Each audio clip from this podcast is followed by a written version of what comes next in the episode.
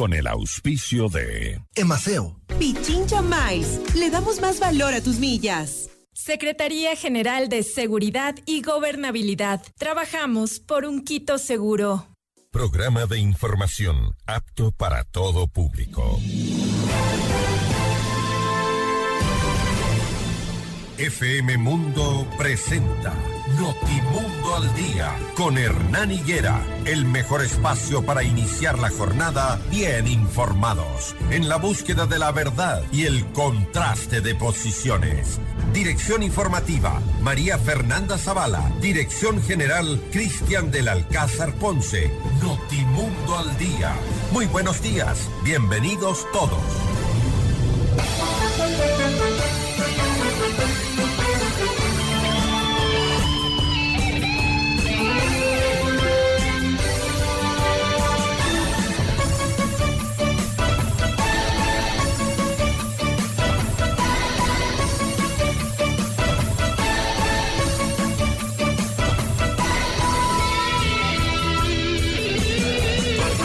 Las seis de la mañana con un minuto, amables oyentes, muy buenos días, bienvenidos a esta jornada del jueves 9 de febrero de 2023. Estamos listos y dispuestos todos para entregarles a ustedes lo mejor de la información ocurrida durante las últimas horas. Recuerden, el día de hoy tendremos como entrevista a María Sara Gijón, como entrevistada María Sara Gijón, directora del CERCOP el caso encuentro de corrupción en contrataciones públicas. Hay denuncias que ha presentado ante la Fiscalía y la Asamblea Nacional. Lourdes Esteban, prefecta electa de Cotopaxi, estará con nosotros para hablar de los retos y ejes de trabajo para la provincia. Recuerden el número de contacto 098-999-9819. ¿Cómo están ustedes? ¿Cómo les va en estas primeras horas de jornada? Pues estamos eh, leyéndolos y escuchándolos a través de nuestra línea de contacto. Importante información para ustedes. Buenos días. Estos son nuestros titulares. Portada informativa. Los titulares más destacados para comenzar el día.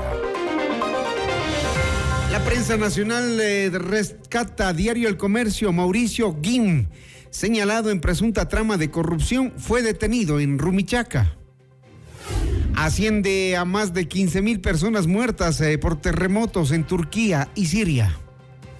El portal Primicias titula Violencia electoral y retrasos en el escrutinio preocupan a la Organización de Estados Americanos OEA. Diario El Universo, Asamblea Nacional posesionará a los consejeros suplentes del Consejo de Participación Ciudadana y Control Social. Diario Expreso, Dirigencia Indígena, anuncia fecha para analizar acciones contra Lazo. Diario El Telégrafo, Diego Ordóñez entregó denuncia contra jueces en la Fiscalía del Ecuador. En nuestro portal Notimundo presentamos las siguientes exclusivas. Fernando Villavicencio, si el presidente Lazo quiere sobrevivir hasta el 2025, será como un rehén del, del correísmo. Concejal Bernardo Abad afirma que fiscalizará y apoyará todas las iniciativas que beneficien a Quito, sean de cualquier tienda política. Las noticias al instante, los hechos contados tal y como son de lo que sucede ahora. Bueno, se dan las reacciones frente mm, a las acusaciones que lanzó el presidente de la República en cadena de radio y televisión en contra de los malos jueces, como señaló el jefe de Estado. Y las reacciones vienen precisamente desde eh, el Partido Social Cristiano. El asambleísta mm, del eh, Partido Social Cristiano Esteban Torres reaccionó a la publicación de los nombres de jueces que habrían beneficiado a la delincuencia con sus resoluciones. En su cuenta de Twitter escribió, curioso que hoy acusen de corrupto al juez de la Concordia Ángel Lindao, que antes les sirvió para sostener a los consejeros gobiernistas del Consejo de Participación Ciudadana y Control Social, luego de la destitución de la Asamblea, cita el texto en el que agrega que el Ejecutivo se quedó solo y abandonado por el pueblo.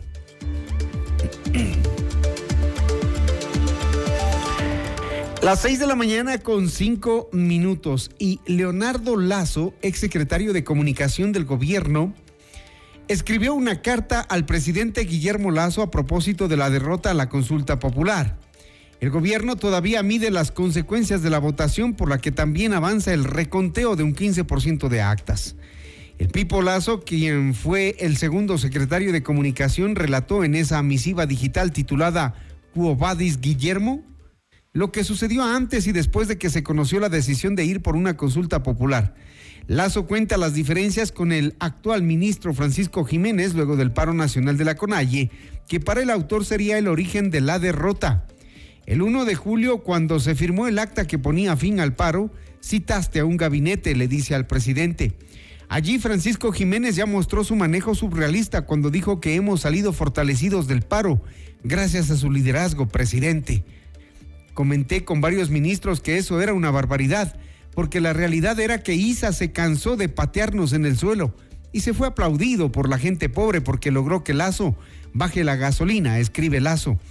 El exsecretario Pipo Lazo al final le ofrece unas salidas al presidente y en resumen escribe el exsecretario, al final le ofrece unas salidas de eh, mantenerse en el gobierno durante dos largos años que le faltan. En resumen, cambios en el gabinete ministerial, mejorar la gestión y dar vida a las campañas comunicacionales que estarían listas para ser emitidas. Pero es importante entender este contenido y este contexto porque Pipo Lazo, quien fue el secretario de Comunicación, dice en otra parte de la carta, comenté con varios ministros que decir que eh, ISA se va sin ningún resultado era una barbaridad, porque la realidad era que ISA se cansó de patearnos en el suelo. Un lunes de septiembre me enteré de la consulta porque Iván Correa salió a anunciarla en Ecuavisa. Para ese momento yo ya tenía claro que mi presencia le incomodaba porque yo no me alineaba término que ustedes usan, les dice a los ministros para definir a quienes piensan distinto y no se atreven a, a contradecirles, igual que en el banco, solo quieren obsecuentes. Extraño porque Iván es un hombre formado como yo, Iván Correa se refiere, con los jesuitas, donde se cultiva el juicio crítico como principio de vida. ¿Cómo era posible que lance un proceso de comunicación complicadísimo sin que el secretario de Comunicación, el único con experiencia política amplia, pues tengo tres eh, presidentes, cinco alcaldes de Quito y unos 500 políticos en el continente, se entere de lo que quieren hacer. Cuando me convocaron a reunión, en la oficina de Aparicio les dije que iban a cometer un gran error porque era plebiscitar al gobierno que quedó maltrecho, malherido después del paro y tenían muy bajos niveles de aprobación. Pero con la arrogancia que les caracteriza, me dijeron que ya estaba decidido y que debía alinearme. Unos días después, Iván Correa me citó a un Zoom junto con Juan Mateo Zúñiga y Anthony Gutiérrez Rubi, el catalán asesor de Petro y Cristina K., y que te asesora desde agosto para decirme con el tono arrogante que a Iván le gusta tanto que yo no iba a manejar la campaña de la consulta y que la dirección la tenía Juan Mateo. Comenté con mi equipo que era una gran noticia para mí porque se iban a dar contra el planeta. Sigue eh, Epipolazo escribiendo. Al poner la consulta junto a las elecciones seccionales, nacionalizaron la campaña y perdieron por goleada en las dos instancias. La única elección que ganaste es la de Guayaquil, cuando dijiste hace unos días que vas a votar por el candidato del correísmo. Ahora estás en terapia intensiva, le dice al presidente Guillermo Lazo en una suerte de coma político, un estado del que va a ser muy difícil volver. Por eso las fuerzas políticas ya están buscando la forma de votarte.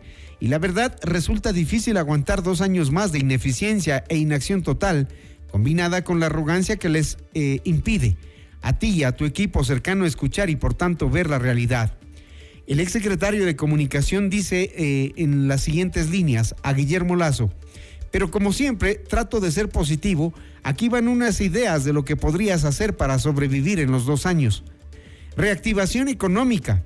Elimina o al menos reduce a la mitad del impuesto que pusiste a la clase media. Hermano, cuando hay recesión económica hay que estimular la demanda, hay que poner la plata en el bolsillo de la gente. Eso te dice cualquier economista y el sentido común. Con ese impuestazo le pusiste el freno de mano a la reactivación. Además te disparaste en los pies. Solo había que escuchar a jóvenes profesionales que habiendo votado por ti me decían, Pipo, ahora qué le decimos a los correístas, se nos ríen en la cara. Te aseguro que vas a lograr dos cosas. Primero, reactivar porque van a poder volver a comer una pizza, hacer turismo local, comprar zapatitos rojos. Según vas a subir dos puntos de aprobación, tal vez algo más, porque vas a mandar un mensaje de que por fin, después de dos años de gritarte con megáfono en el oído, estás escuchando. Con la nota JP Morgan hay que olvidarse de Ecuador Open for Business. No va a venir un solo dólar de inversión extranjera. Mira, Guillermo Lazo, dice Pipo Lazo, en el MIPRO hay un documento muy bueno, el libro blanco de la economía circular. Allí está una estrategia muy bien armada, solo hay que convocar a los actores que la hicieron y ponerles al frente del ministerio y de ese programa. En la economía circular hay creación de empleo y oportunidades, un gran plan de desechos sólidos en un país donde hay 130 municipios con basureros a cielo abierto. No existe una sola procesadora de orgánicos donde hay ríos contaminados, no hay innovación, donde no se aprovecha el talento y conocimiento de algunos miles de PhDs de profesionales que se formaron en el gobierno de Correa. ¿Y por qué el cambio climático y la economía circular son los temas en millennials y centennials? Otros dos puntitos, eh, hermano. Rearmado político. Vas a tener que darles una patada en el culito a Iván Correa, Francisco Jiménez y Aparicio Caicedo. Así dice la carta. A Iván porque es el que puso a Luque y maneja las empresas públicas. Escoge ministros y funcionarios obsecuentes, obedientes, siempre listos a alinearse. Y generalmente los obsecuentes son mediocres, corruptos o las dos cosas. Pero eso no hay, por eso no hay obra pública, ni proyectos emblemáticos, nada que mostrar. A Francisco Jiménez porque no quiere ver su fracaso y le gusta sobrevender todo lo que hace. Ahora dice que los resultados no son tan dramáticos, no puede ser tu gran negociador, no le da la talla. Y a Aparicio, porque fue el mentalizador de la consulta, de las preguntas, la lógica de que con Karen Sichel como vocera barren y la realidad barrió con ustedes. A los ministros tienes que darles tareas concretas, que cada uno se dedique a un solo proyecto fuerte, a dar resultados reales. Yo no entiendo cómo sigues allí salvo Juan Carlos Holguín que tiene una estrategia que avanza bastante bien en un contexto internacional muy difícil, no hay nada de nada. Retoma los dos proyectos emblemáticos que dejé listos como campañas para lanzarlos. La política es percepción y los conductores, emociones. El plan Marshall para el cambio que tú mismo propusiste una noche del paro y que yo tomé y armé con un grupo de ministros para llegar a la Sierra Centro con un paquete integral y de ese modo corregir el abandono de más de 40 años que tú mismo mencionaste esa noche. Solo así puedes cerrar el paso a la violencia de ISA, corrigiendo la miseria y la desigualdad de la zona más pobre del país. Esa es parte de la carta que le dedica eh, el Pipo Lazo, exsecretario de Comunicación, a Guillermo Lazo. Una carta muy dura, muy fuerte, en la que deja entrever que los círculos de poder y los amigos del presidente Lazo no le dejan finalmente actuar. Y allí lo que pueda pasar en los próximos dos años. 6 de la mañana, 13 minutos.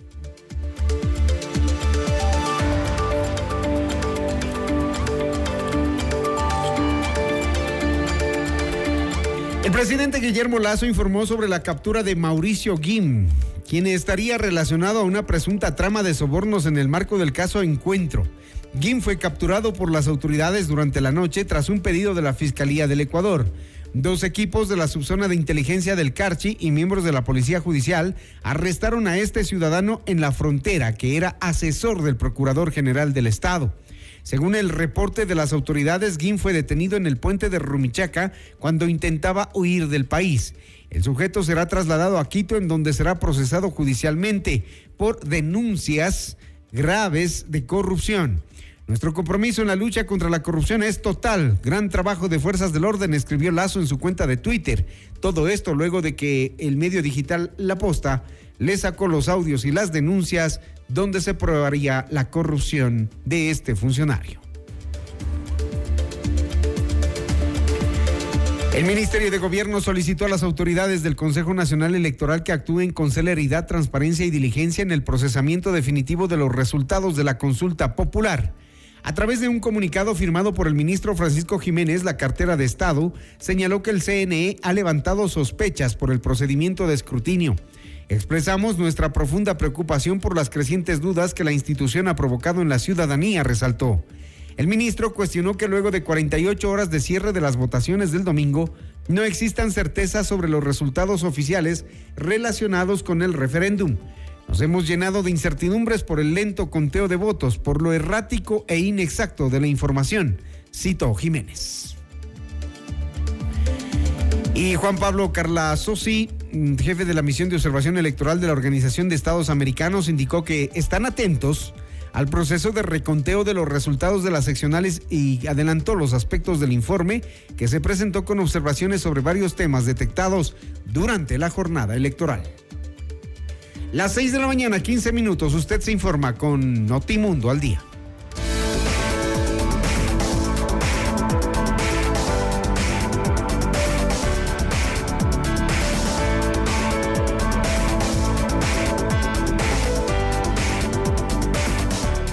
Casabaca transformamos imposibles en posibles y sueños en libertad, porque con un Toyota exonerado todo es posible. En Casabaca recibe asesoría personalizada en la compra de un Toyota libre de impuestos. Toyota es Casabaca, beneficio exclusivo para personas con discapacidad, presentando el documento habilitante. ¿Ya tienes plan para San Valentín? Vive el concierto más romántico en Quito con Santiago Cruz junto a la Orquesta Sinfónica Nacional del Ecuador. Disfruta de la voz y de las canciones más exitosas del cantautor colombiano en este mágico show con más de 70 músicos en escena. Quito, 9 de febrero de 2023 en el Teatro Nacional de la Casa de la Cultura Ecuatoriana a las 20 horas. Difiere hasta 10 meses sin intereses con tus tarjetas Produbanco. Entradas en www.ticketshow.com.es. Río Centro, Paseo San Francisco y Mole el Jardín. Santiago Cruz Sinfónico te lo trae Top Shows. La plataforma Gestión UIO permite la articulación de entidades municipales para la atención efectiva de incidencias en el Distrito Metropolitano de Quito en beneficio de la comunidad. Enseguida volvemos con más de Notimundo al Día. Los hechos contados tal y como son con Hernán Higuera. Decisiones con Jorge Ortiz. Viernes 8 horas. Reprise sábado 12 horas y domingo 10 horas. Inicio del espacio publicitario. ¿Sabías que con la plataforma Gestión UIO varias entidades reciben información de primera mano para la gestión oportuna de distintos incidentes que se registran en el Distrito Metropolitano de Quito? Los incidentes son evaluados en el Centro de Operaciones de Emergencia Metropolitano de la EP en Seguridad y tras una rápida evaluación se despachan a los equipos necesarios para su atención en beneficio de la comunidad. Municipio de Quito. Pichincha Miles le da más valor a tus millas para que puedas alquilar el carro que quieras en el país que desees. No solamente volar, para que puedas hospedarte en más de 175 mil hoteles en el mundo.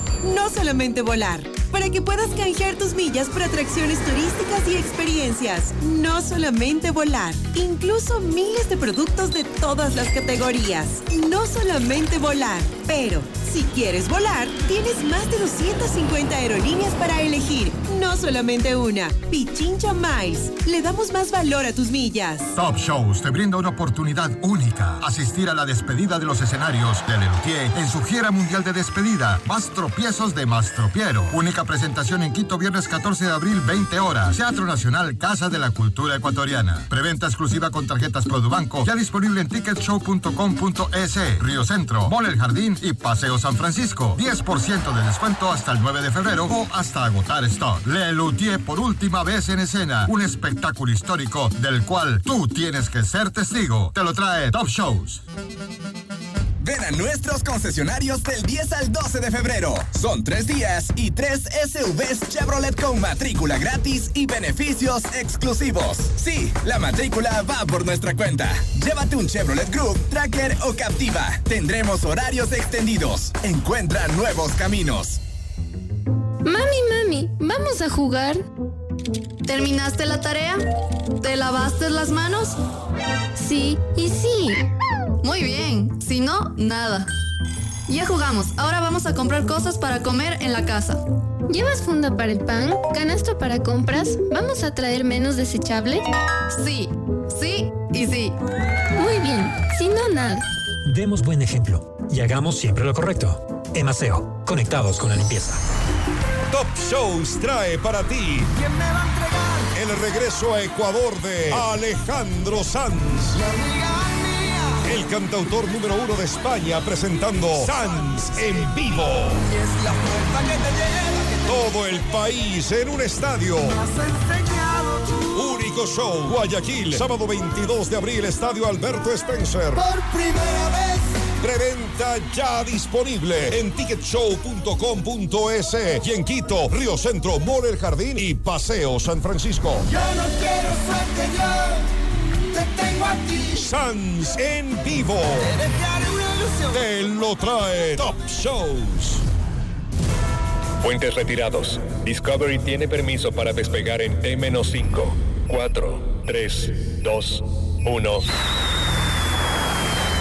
Cuando tienes el SUV más poderoso de la categoría, nada te parece más fuerte. Nuevo Dongfeng T5L con potente motor 1.8 litros, amplio espacio con tres filas reales de asientos, radio con pantalla touch y cámara de reversa. Llévate el Dongfeng T5L a 23.990 dólares con el 20% de entrada y 72 meses plazo.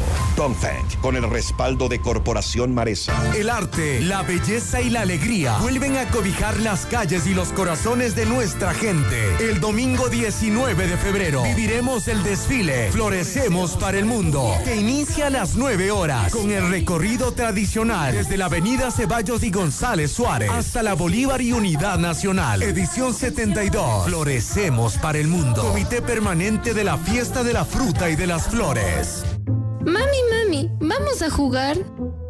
¿Terminaste la tarea? ¿Te lavaste las manos? Sí, y sí. Muy bien, si no, nada. Ya jugamos, ahora vamos a comprar cosas para comer en la casa. ¿Llevas funda para el pan? ¿Canasto para compras? ¿Vamos a traer menos desechable? Sí, sí y sí. Muy bien, si no, nada. Demos buen ejemplo y hagamos siempre lo correcto. Emaseo, conectados con la limpieza. Todos los programas mírelos en nuestro canal de YouTube, FM Mundo Live. Fin del espacio publicitario. Muy buenos días. Gracias por preferirnos. Seguimos en Notimundo al Día. Los hechos contados tal y como son. Con Hernán Higuera. Entrevista al Día. Con Hernán Higuera. 6 de la mañana con 22 minutos. Gracias a quienes se suman a la sintonía de Notimundo al Día el primer noticiero del país. La directora del Servicio de Contratación Pública, CERCOP, María Sara Gijón, presentó a la Fiscalía General del Estado 36 denuncias por supuesta corrupción durante el 2022, según informó a la Comisión de la Asamblea del caso Encuentro. Detalló que esas denuncias tienen que ver con supuesto peculado, concusión, falsificación y utilización de documento falso y cuatro de los casos por una posible manipulación del sistema informático del CERCOP es decir, eh, gente que estaba dedicada a pretender robarle al Ecuador. Eh, damos eh, la bienvenida a María Sara Gijón, directora del CERCOF, en, este, en, esta comparecencia por el caso Encuentro. Ha determinado ella que hubo corrupción en contrataciones públicas. Le pedimos que nos detalle y le cuente al país de qué se trata. María Sara, buenos días, bienvenida. Muy buenos días, eh, estimado Hernán, y obviamente un saludo a las personas que nos escuchan a esta hora de la mañana.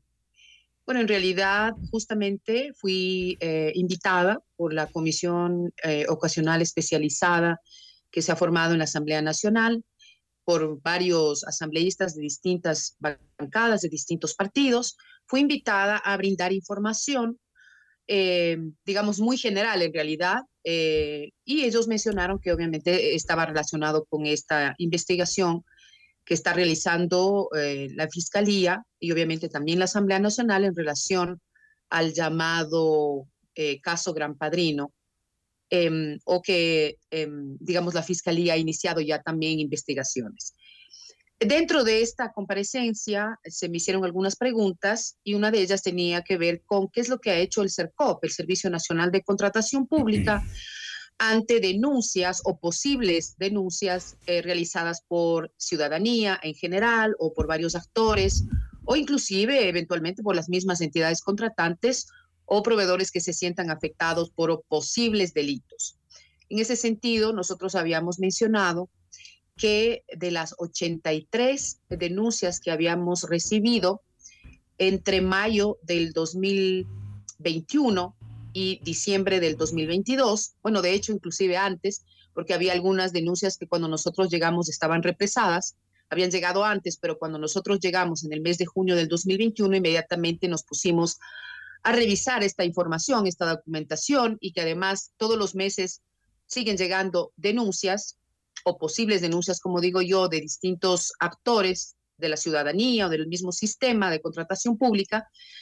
Nosotros al revisar esta, esta documentación, eh, habíamos identificado del total de denuncias, que en realidad son 430, pero relacionadas con las empresas públicas coordinadas por EMCO, eran 83, habíamos identificado eh, hasta la presente fecha, hasta el mes de diciembre en este caso, habíamos identificado posibles actos de delictivos o relacionados con corrupción, ¿sí? Posibles. Y dentro de eso, nosotros, y de hecho yo misma en persona, presenté a la Fiscalía entre enero del 2022 y, diciembre, y noviembre del 2022 36 denuncias. Pero, y pero efectivamente, casos como que... como usted lo mencionó, algunas están relacionadas con cohecho, otras con concusión, otras con peculado, la gran mayoría con falsificación de documentos y utilización de estos documentos falsos y eh, de las 36 denuncias en total, cuatro de ellas están relacionadas con posibles manipulaciones al sistema informático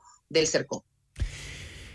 Sí sería bueno, eh, señora directora, que nos cuente, por ejemplo, qué pretendían hacer eh, cuando usted se refiere a, a, cohecho, a concusión, quién es, en qué caso, para qué, para que la gente tenga un poco de, de detalles de lo que pasaba allí. Bueno, son algunas denuncias son relacionadas con hechos que se produjeron en el 2018, 2019, 2020, ¿no? Es decir, no necesariamente son eh, eh, actos que se produjeron, digamos, en los últimos meses. Eso, eso es importante mencionar. Es Pero decir, cuando nosotros llegamos en el 2021, Ujú. encontramos estos, estos casos. Ahora bien, eh, yo quisiera hablar en general, porque ir al detalle, eso es algo que no me compete, porque, digamos, quien tiene que determinar si hay indicios de responsabilidad penal en cada uno de estos, de estos casos es la fiscalía. Sin embargo, lo que, lo que quisiera mencionar es que se producen eh, casos, eh, digamos, posibles delitos cuando existen malos actores que pueden ser o del lado de los proveedores o inclusive dentro de las mismas entidades contratantes, ¿sí? Entonces, en algunos casos puede ser que, eh, digamos, algunos de estos malos servidores públicos eh, soliciten dinero, ¿no es cierto? Para eso, digamos, para beneficiar a un proveedor en, en- en beneficio de ese proveedor y dejando fuera a otros proveedores. ¿Usted se refiere al caso Otro- de Petro Ecuador, al que denunciaron ayer? Por ejemplo. No, no, no, Yo no estoy hablando de esos casos. Estoy Ya. hablando de los casos, de los Otros 36 denuncias que nosotros hemos eh, presentado. De este caso que se presenta ayer, como sabe usted, son posibles denuncias que salen también de los medios de comunicación. Por pero eso a le quería, no se nos mm, ha hecho llegar esta información. Por eso le quería pedir que puntualice sin dar nombres, evidentemente, porque están en tema de fiscalía, qué tipo de casos exactamente, a qué se refiere, para no quedarnos en la muy generalidad, para, para un poco entender de qué se trata esto. Es que si le estoy hablando de que son 36 distintos casos, le voy a mencionar las posibilidades de lo que se menciona en esos, en esos casos, ¿no? Entonces, en un caso puede ser que, como le estoy diciendo, sea el servidor público quien solicite un pago, ¿no es cierto?, a un proveedor eh, al cual le estaría diciendo, yo te ayudo diciendo, a que tú ganes el proceso, sí, si me súbele pagas. súbele ¿ya? el precio es un poquito más. delito. Ajá. Ese es un posible delito. Otro posible delito sería que el proveedor sea el que se acerca a la entidad contratante y busca mecanismos para beneficiarse él y dejar a otros proveedores fuera. Entonces, hay distintos tipos de delitos. Los otros delitos, y como le digo, el más común de ellos, lastimosamente, que hemos encontrado nosotros en la documentación que nos han hecho llegar ciudadanos o eh, inclusive proveedores que se sienten afectados, es que algunos proveedores, para justificar la experiencia eh, que les brinda en ese sentido el momento de presentar sus ofertas, les brinda, eh, digamos, una, una ventaja comparativa eh, que es falsa, obviamente, es presentar documentación falsa al momento de presentar su denuncia. Ahora bien, ¿qué es lo que nos, su denuncia, perdón, quiero decir su oferta a la entidad contratante? Entonces, al presentar documentación falsa, digamos, presentan cosas que no son, ¿sí? O Eh, sea, experiencia o sea, que realmente no tienen. para entender, eh, es como decir, presenta tú una oferta para ganar este, este, este proceso, pero tú dame otra, otra, otra, mm, otro documento en el que me permite competir y como las condiciones del otro documento no son favorables, me van a permitir ganar a mí. Falsificación documento. Así sería. Ahora bien, ¿qué es lo importante? Y es lo que mencioné también ante las señores y señoras asambleístas y lo menciono siempre en todos los espacios que tengo oportunidad, ¿sí? En primer lugar, tenemos que impulsar que sean los mismos proveedores los que actúen de manera correcta y si no lo hacen y se identifica que efectivamente han no solo incumplido una norma, sino que han cometido un posible delito, yo creo que es importante que las distintas autoridades que tienen ya la competencia, en este caso, por ejemplo, es la Fiscalía General, con la información que le podamos dar nosotros o que le puedan dar otros actores en cada uno de estos procedimientos, la misma entidad contratante que ha sido afectada o los otros proveedores que han sido afectados, con la evidencia que se tenga, la Fiscalía debe ya avanzar ya con la, la ¿Y cree que han la indagación previa que se llama y determinar si hay o no estos indicios de responsabilidad penal, de tal manera que se pueda avanzar a un juicio penal y finalmente tengamos responsables, ¿no? Es decir, personas que respondan por estas no solo malas acciones o malas prácticas, sino posibles delitos. Eh, María Sara, ¿usted cree que han avanzado esos procesos? Porque usted lo- las primeras 14 denuncias las presentó el 13 de enero en Fiscalía. ¿Han avanzado o se han quedado ahí? Pues sí, claro. ¿Sí? Claro que han avanzado, claro que han avanzado, eso es muy importante. Nosotros, como CERCOP y yo misma como directora de CERCOP, voy en persona muchas veces a la fiscalía para hacer algo que es muy importante. Una vez que llega estos, estos expedientes a la fiscalía, inmediatamente se sortea y hay un, un eh, fiscal, hombre o mujer, que se hace cargo del procedimiento. Yo inmediatamente voy, apenas ellos me llaman y, eh, digamos, reconozco firma y rúbrica, en mi caso mi firma, como la persona que presenta estos expedientes. Después, evidentemente, rindo mi versión, es decir, insisto en que lo que yo he presentado en, esa, en ese documento con todas las evidencias que nosotros hemos logrado recuperar es lo que nosotros consideramos y después obviamente empiezan ellos a investigar. Es muy importante, yo he participado inclusive con las abogadas que forman parte de la dirección de denuncias, he participado en varias audiencias, ¿no? en las que 36. me han hecho preguntas y repreguntas. 36. Y después de esto, esperamos entonces ya que los fiscales determinen si hay o no indicios de responsabilidad penal. En esos 36 casos que le mencioné, uno está a portas, como podemos decir, ya de tener una determinación de si hay o no indicios de responsabilidad penal y quiénes serían los responsables. 36 denuncias que significarían más o menos cuánto en perjuicio al Estado. Espérese, no tengo el dato exacto, eh, pero hay casos inclusive de 6 millones de dólares, otros de 4 millones de dólares. La verdad no tengo el dato exacto. O sea, sí son cantidades altas, ¿no? Cantidades. En algunos casos sí, en otros casos son 30 mil dólares, así. Déjeme ver si tengo el valor total. Usted menciona esto. que eh, hay gobiernos seccionales que hacen este tipo de cosas.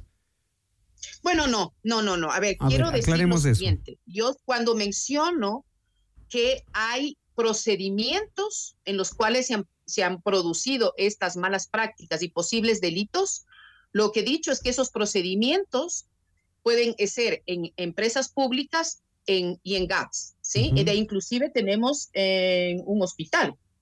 Así que no es que necesariamente sean los servidores públicos de los hospitales, muchas veces pueden ser eh, actos, eh, digamos, reñidos con la norma y además posiblemente delitos que se cometen a veces entre proveedores, sin necesaria participación de servidores públicos. ¿Qué- qué en pasó todo en caso, esto es algo que lo tiene que determinar la fiscalía. En su denuncia que usted da eh, sobre este hospital, ¿qué es lo que pasó exactamente? No puedo darle ese nivel de detalle estimado porque son 36 denuncias y este es un tema que, como le digo, quien tiene que determinar es eh, la fiscalía. Y los no le puedo hablar de cada uno de los casos porque esto es un tema que está ya en indagación y quien puede determinar eso es la fiscalía. ¿Y los implicados están en el país? ¿Están en sus puestos de trabajo? ¿O ¿Han respondido? ¿O están por los techos?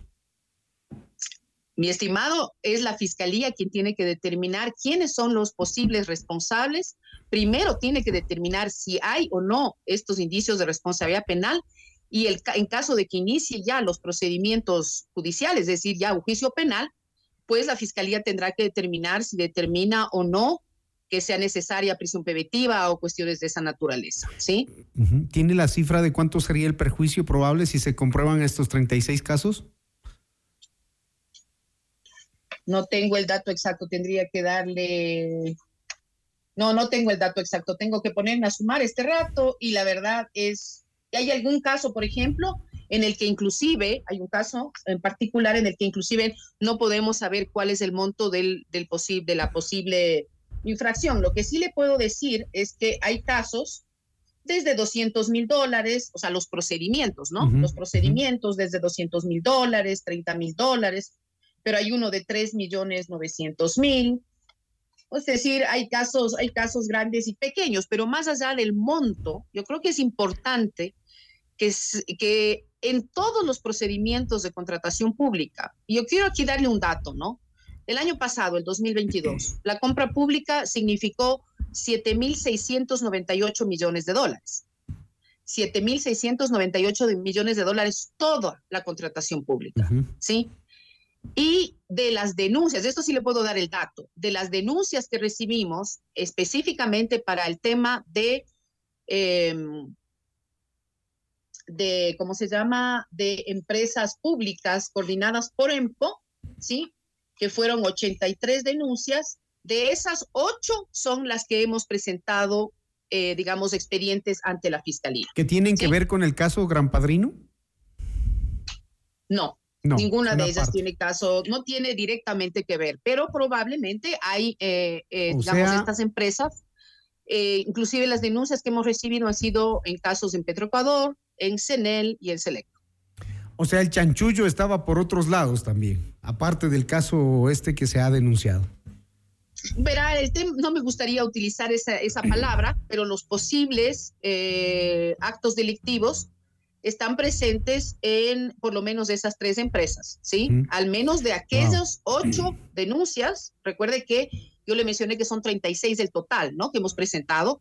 Ocho están relacionadas con eh, procedimientos en eh, procesos de contratación pública en ocho de las empresas eh, que han sido coordinadas por EMCO. Así que son ocho, en particular de los 36 que hemos presentado. de hecho, y eso es algo que también mencioné en la Asamblea Nacional, este mes de febrero voy a presentar seis denuncias más que la fiscalía se encargue de investigar y sancionar, que se encargue de decirle al país quiénes, cómo, cuándo y dónde les siguen robando al Ecuador, porque estas denuncias no se pueden quedar en simples denuncias, hay que hacerles un seguimiento y evidentemente vamos a estar sobre ello. Muchísimas gracias a María Sara Gijón, directora del CERCOP, quien nos ha contado esto que lo dijo ayer en la Asamblea Nacional. Gracias, María Sara. Gracias, Hernán. Y solamente una última palabra que me gustaría eh, mencionar. Justamente la semana pasada, nosotros como CERCOP eh, presentamos a la ciudadanía a través de un evento de Facebook Live el nuevo sistema de gestión de denuncias del CERCOP que facilitará a los ciudadanos realizar estas denuncias, porque con más de 520 mil procesos de contratación pública al año, es importante que todas las personas que puedan tener indicios o conocimiento de, de malas prácticas o posibles actos delictivos nos lo comuniquen. Lo pueden hacer a través de la página web nuestra. Entran a la página web del CERCOP, ven un icono con una lupa y hacen clic donde dice denuncias y pueden inmediatamente eh, hacer denuncias. Yo quiero aclarar también algo, Hernán. Dígame que, que las personas para hacer las denuncias tienen que tener elementos tienen que tener algún tipo de evidencia y tiene que ser vinculado a un proceso específico. Eso es muy importante. No se puede decir hay corrupción en toda la contratación pública porque no es así. Tiene que ser en relación a un procedimiento específico. Yo creo Mire que... le estoy hablando de 520 mil procedimientos al año y nosotros hemos presentado 36 denuncias. Probablemente hay más. Otra cosa que es importante y es importante que los ciudadanos lo sepan, este nuevo sistema de gestión de denuncias nuestro nos permite que los ciudadanos que denuncien decidan si quieren que su denuncia sea pública o si quieren que tenga un trato confidencial o reservado, porque obviamente muchos denunciantes tienen temor. María Y finalmente, finalmente las personas pueden descargarse de su teléfono el aplicativo móvil, CERCOP móvil, y desde ahí también pueden realizar sus denuncias. Esto es algo que ya está funcionando ya nos están llegando denuncias a través del nuevo sistema. Cuando existan resultados concretos de parte de la justicia sobre estos casos denunciados y cuando la ciudadanía mire que efectivamente denunciar es una buena herramienta para evitar la corrupción en el sector público, creo que habrán más denuncias y más confianza en las autoridades que quieren denunciarlo. María Sara, le agradezco mucho por su tiempo. Gracias a usted. Gracias. 6 y 40, esto es Notimundo al Día. Notimundo al Día, con Hernán Higuera, el mejor espacio para iniciar la jornada bien informados.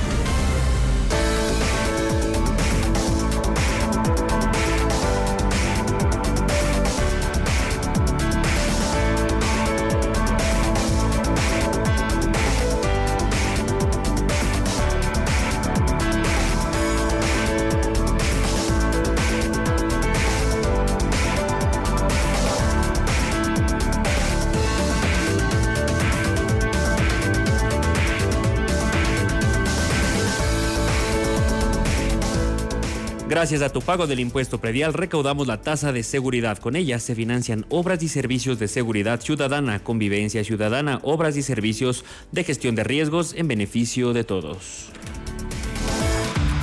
Las noticias al instante, los hechos contados tal y como son de lo que sucede ahora. Diego Ordóñez, secretario nacional de Seguridad Pública y de Estado, entregó en la Fiscalía del Ecuador una denuncia para que se investigue la conducta de algunos jueces que habrían beneficiado con sus actuaciones a criminales y narcotraficantes. La solicitud llegó un día después de que el presidente Lazo expusiera en cadena nacional a cinco magistrados que emitieron sentencias favorables a delincuentes peligrosos. Escuchemos lo que dijo Diego Ordóñez al entregar la denuncia en Fiscalía. Hoy, a nombre del Consejo de Seguridad Pública del Estado, estoy ingresando una denuncia aquí en la Fiscalía, más tarde lo haré ante el Consejo de la Judicatura, para que se investigue penalmente y administrativamente la conducta de los jueces que, luego de una investigación realizada para el, para el COSEPE, establece, aparecen vinculados a decisiones judiciales que benefician a delincuentes y perjudican a los ciudadanos en la seguridad. Hay muchos más, porque hay muchos casos en los que se eh, evidencia y se repiten nombres de jueces en decisiones judiciales severamente cuestionadas. Cuestionamientos ha recibido esta intervención del presidente de la República y la actuación de sus ministros en la Fiscalía. Es que el presidente del Consejo de la Judicatura, Álvaro Román, cuestionó la información proporcionada por el presidente Lazo debido a que, según dijo, en algunos de los casos denunciados, en algunos de los casos de los jueces nombrados, la judicatura ya ha actuado, solamente que el presidente no fue adecuadamente informado. 643. Entrevista al día con Hernán Higuera.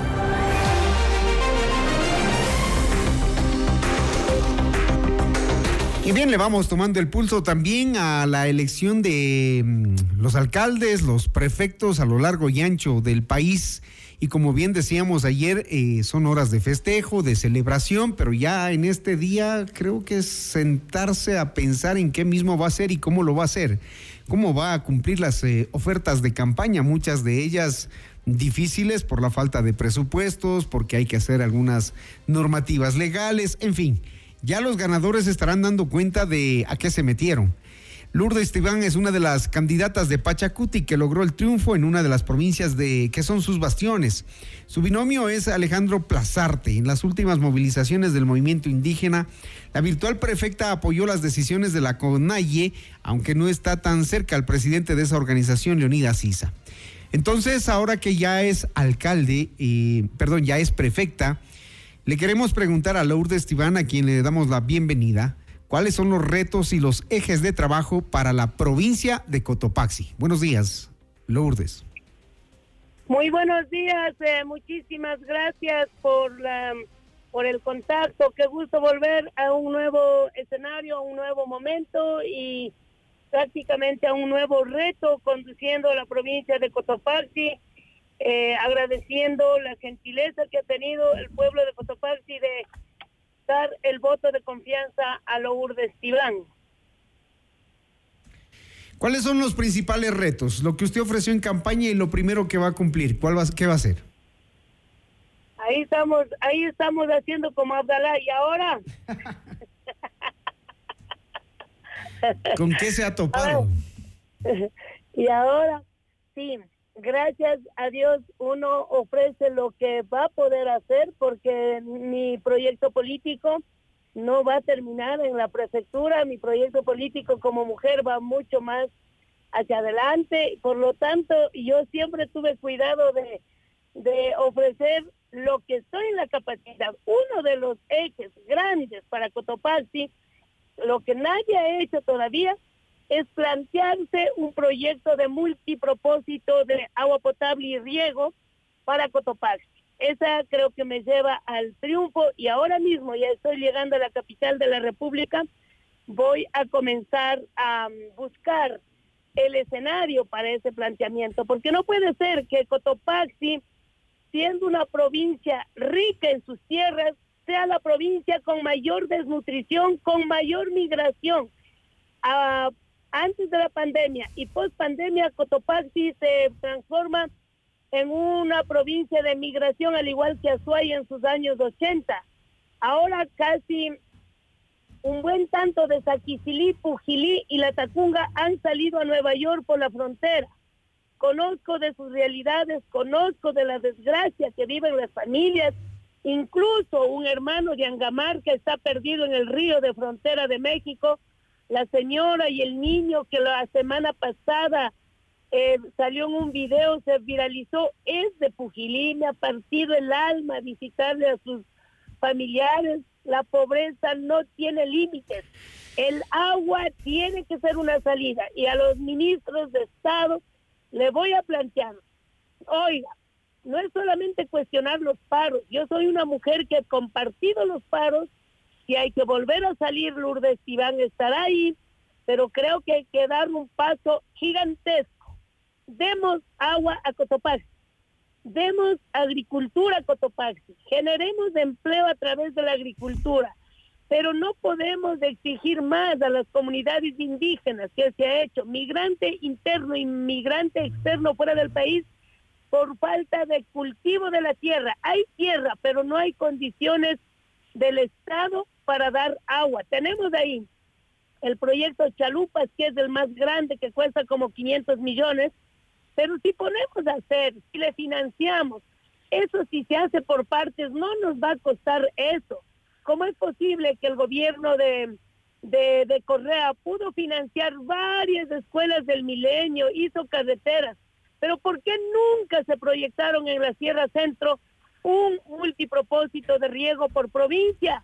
Entonces la pobreza de la Sierra Centro sería la primera actividad que vamos a hacer el día de mañana que nos vamos a unir la Sierra Centro. La pobreza está anclada en la Sierra Centro, por lo tanto, cuatro prefectos, Cotopaxi, Tungurahua, Chimborazo y Pastaza, nos reunimos mañana a las 10 de la mañana en la prefectura de Tungurahua para armar una unidad, una mancomunidad para luchar y ver los ejes grandes eh, de cómo vamos a hacer que la Sierra Centro deje de ser lo peor del país. Así es que Vamos a empezar por ahí. Hoy tengo entrevistas aquí en la capital de la República y mi primera visita será al Banco del Estado. Espero tener eh, los vínculos necesarios para transformar ese eje que yo le veo que por ahí, del eje de la, de la producción va a ir la vialidad en la provincia. Hay provincias todavía no conectadas con la, eh, la vialidad de, de la, hay, mejor dicho, hay parroquias no conectadas en la provincia. Por ejemplo, Palo Quemado, Las Pampas, Angamarca, Quinjopata, Ramón Campaña. Son parroquias muy pequeñas en votación, pero también de la mano va la pobreza extrema. Yo he visitado en estos sectores y efectivamente yo gano en Pangua, que es un cantón muy pequeño, porque le di la esperanza de unir eh, el corazón Pangua con la ciudad de Ambato. La gente está que salta en Chuyapié, pero tengo que hacer realidad, no sé cuántos kilómetros será. ya tiene que pasar más allá de las ofertas, porque ya ese periodo terminó. Me imagino, me imagino que también le están pidiendo fiscalización al anterior prefecto, que está vinculado en un proceso judicial. Eh, yo lo voy a hacer. Eh, toda fiscalización, auditoría, debe ser la, la carta de presentación de cada institución. Yo no le tengo miedo a las auditorías y nadie debería tener miedo. Yo voy a pedir auditoría tanto a la gestión del compañero Jorge como a los ocho meses de la señora prefecta que está encargada. ¿Por qué? Porque eso me va a dar la posibilidad de yo asumir eh, consecuencias en los finiquitos de los proyectos. ¿Qué proyectos quedan en camino? ¿Qué proyectos tengo que hacer un alcance económico para ir cerrando? En, el, en la campaña encontré quejas de proyectos que no se han cerrado en 10, 11 años y no entran en vigencia. ¿Qué sentido tiene invertir plata del Estado si no va a entrar en inmediata ejecución de, de esos servicios, tanto de riego, de vialidad? Así es que sí, hay que pedirle auditoría, hay que pedirle más allá de lo político, la auditoría tiene que ser de gestión, una auditoría de gestión que la Contraloría General me tiene que pasar y sé que están haciendo ya y aspiro basarme en esos informes para saber la provincia que recibo. Lourdes, usted acaba de mencionar hace un minuto que si es que hay que salir al paro, usted saldría.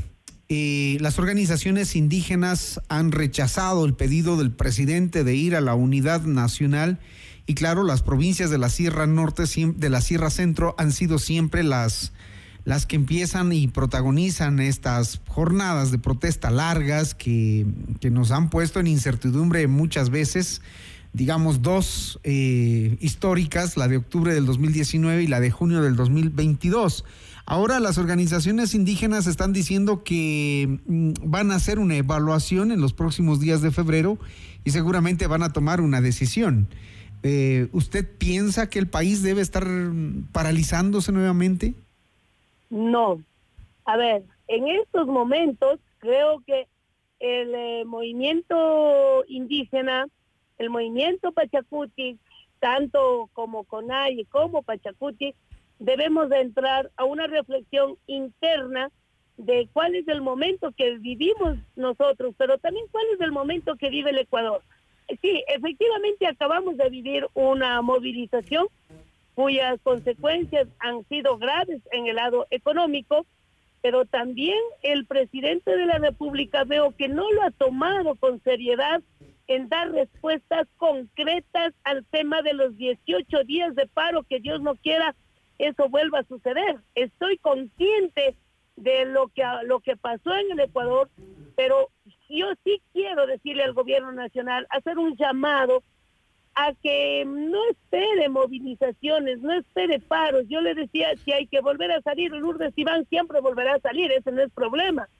Pero los escenarios se tienen que revisar en la medida de que el país necesita también respuestas concretas del gobierno nacional. Llamar un acuerdo nacional con una debilidad, con una respuesta donde no ha habido después de las mesas de trabajo, yo al menos no lo encuentro tanto sentido a las mesas de trabajo en la medida que no son concretas las respuestas que ha dado el gobierno nacional. Entonces la CONAI y el Pachacuti van a tener que sentar internamente eh, para evaluar esa situación y también conjugar las declaraciones del presidente de la República, que él haya invitado no quiere decir que están obligados todos a aceptarse. Y hay que pensarlo bien por el país, ¿no? Hay que pensarlo bien por el país. Una pregunta final, Lourdes, eh, y rápidamente, por favor. ¿Quién eh, le rodea en su equipo de trabajo ahora en la prefectura? Nadie. Yo Nadie. Estoy Va sola. El carro a Quito. Yo estoy llegando manejando el carro a Quito. A partir del día de mañana tengo una reunión muy pequeña con, con, con la gente del MIS para que me sugieran, pero quien define el equipo de trabajo va a ser Lourdes Iván con las siguientes em, especificaciones. Primero, fuera la familia, toda la familia estará fuera. Segundo, no pondré poner por poner personas que me recomienden, van a cumplir con un perfil sobre todo, sobre todo profesional y que sea acompañado de su hoja de vida ético y moral, porque voy, eh, tengo que, tengo que limpiar esta imagen de corrupción, de nepotismo. Es hora de retomar una administración de manos limpias. Yo sí tengo calidad moral para decir que voy a hacer un gobierno de manos limpias, porque sí, independiente. No me diga de corazones ardientes, porque ahí sí ya se fue a otro lado, no, mi corazón casi nunca es ardiente, no. tengo un corazón a veces débil, que llora cuando quiere, que ríe cuando quiere, pero eso de ardiente no. Pero sí le voy a decir que mi gran reto es demostrar y recuperar la moralidad pública en la gestión pública. Ese es mi gran reto. Eh, contaré con personas eh, que no estén involucradas en la gestión que termina, no porque sean culpables de algo, sino porque tengo que transparentar la gestión hasta que la fiscalía determine qué mismo hay en el caso Jorge claro. Cero diezmo, cero parentela y ejecución transparente, dice entonces. Vamos a estar pendientes, vigilantes de eso precisamente. Gente eh, que si bien podrán no tener experiencia, pero le voy a dar experiencia, voy a dar una oportunidad a los jóvenes que entren a ser parte del sector público. Lo que exijo es su compromiso con la honestidad. Lourdes, gracias por esta entrevista. Gracias, se nos vino el tiempo muy gentil. Lourdes Tibán, prefecta electa de Cotopaxi, expresando sus primeras ideas y sus primeros pasos en la gestión cuando ya sea posesionada. Gracias, Lourdes. Buen día. 656, esto es Notimundo al día. Enseguida volvemos con más de Notimundo al día. Los hechos contados tal y como son con Hernán Higuera. Decisiones con Jorge Ortiz. Viernes 8 horas. Reprise sábado 12 horas y domingo 10 horas. Inicio del espacio publicitario. Con el auspicio de Islas, alivia y protege tu garganta. FM Mundo presenta Mundo Salud con el doctor Esteban Ortiz. Bienvenidos. Hola amigos, soy el doctor Esteban Ortiz. En Mundo Salud nos preocupamos de su salud. Hoy vamos a hablar sobre la diabetes y ustedes saben que la disminución de la capacidad que tenemos nosotros para absorber los azúcares pueden dar lugar a la diabetes. Hay diabetes tipo 1 que usualmente se asocian a factores hereditarios y hay diabetes tipo 2 que usualmente se asocian a los malos hábitos que van aumentando conforme avanza la edad. Lo más importante es que usted esté pendiente de cualquier síntoma o signo que podría alarmarnos sobre la presencia de esta enfermedad cuide de su salud, haga ejercicio, no coma tantos carbohidratos, consulte a un nutricionista, consulte a su médico de cabecera y de esta forma pregunte cómo prevenir la diabetes, ya que esta enfermedad es una de las principales responsables de morbimortalidad a nivel mundial. Hasta aquí Mundo Salud con el doctor Esteban Ortiz con el auspicio de... Soy una garganta con picazón y no por el ají. Te pido que me quites esta sensación para seguir hablando. Si no, tendré que decirte adiós. Recupera tu voz. Si te pica, te arde o tienes seca la garganta, toma Isla Mint e Isla Casis, que con su multiacción alivia, protege y fortalece tu garganta. Islas, Isla Mint e Isla Casis, los más recomendados por los médicos. Megalabs somos. ¿Sabías que con la plataforma Gestión UIO, varias entidades reciben información de primera mano para la gestión oportuna de distintos incidentes que se registran en el Distrito Metropolitano de Quito? Los incidentes son evaluados en el Centro de Operaciones de Emergencia Metropolitano de la EP en Seguridad y tras una rápida evaluación se despachan a los equipos necesarios para su atención en beneficio de la comunidad. Municipio de Quito. Pichincha Miles le da más valor a tus millas para que puedas alquilar el carro que quieras en el país que desees. No solamente volar, para que puedas hospedarte en más de 175 mil hoteles en el mundo.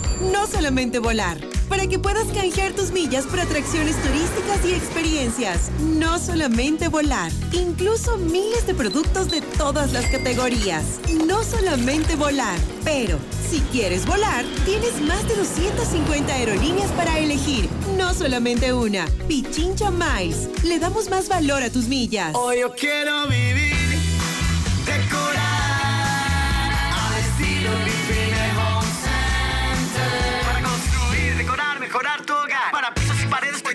más. ¿Quieres mejorar tus ambientes? Hoy Grifine Home Center está aquí. Queremos verte sentir y vivir los acabados, sus formas, calidad hay de sobra. Grifine Home Center. Decora tus sueños. Al estilo Grifine Home Center.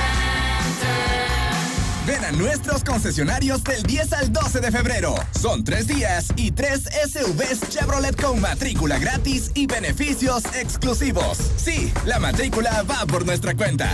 Llévate un Chevrolet Group, Tracker o Captiva. Tendremos horarios extendidos. Encuentra nuevos caminos. Mami, mami, ¿vamos a jugar? ¿Terminaste la tarea? ¿Te lavaste las manos? Sí, y sí. Muy bien, si no, nada. Ya jugamos, ahora vamos a comprar cosas para comer en la casa. ¿Llevas funda para el pan? ¿Canasto para compras? ¿Vamos a traer menos desechable? Sí, sí y sí. Muy bien, si no, nada. Demos buen ejemplo y hagamos siempre lo correcto. Emaseo, conectados con la limpieza. Es tu momento de viajar. Con la TAM Airlines tienes más Ecuador y más mundo. No lo pienses más y decídete a vivir ese viaje que tanto mereces. Disfruta un descanso con nuevos paisajes, historias y experiencias únicas. Aprovecha, haz realidad ese viaje que sueñas. Vuela a tu lugar favorito con la TAM Airlines. Compra tus pasajes en latam.com y haz más de eso que te hace feliz. Las calles de Ambato se convierten en un mágico jardín con la participación de los niños y niñas de nuestras escuelitas. El sábado 11 de febrero, desde las 9 horas, inicia el pregón de fiestas en la avenida Ceballos y González Suárez hasta llegar al Parque Montalvo. En este recorrido podrás reconocer a nuestras hermosas candidatas a Reina de Ambato. Te esperamos. Edición 72. Florecemos para el mundo. Comité permanente de la fiesta de la fruta y de las flores. Mami, mami, ¿vamos a jugar? ¿Terminaste la tarea? ¿Te lavaste las manos? Sí, y sí. Muy bien, si no, nada. Ya jugamos, ahora vamos a comprar cosas para comer en la casa. ¿Llevas funda para el pan? ¿Canasto para compras? ¿Vamos a traer menos desechable? Sí, sí y sí.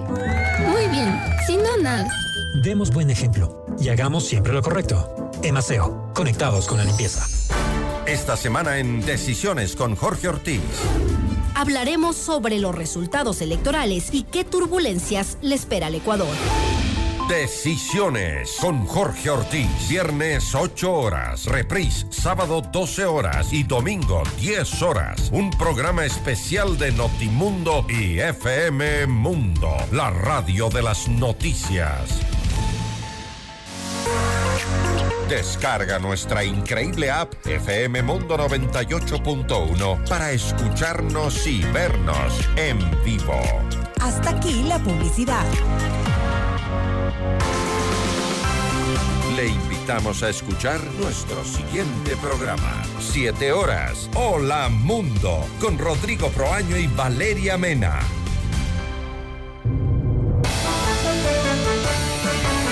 Amables oyentes, gracias por su sintonía y su confianza. Los espero mañana a las seis en punto para una nueva cita con Notimundo al día. Que tengan una excelente jornada.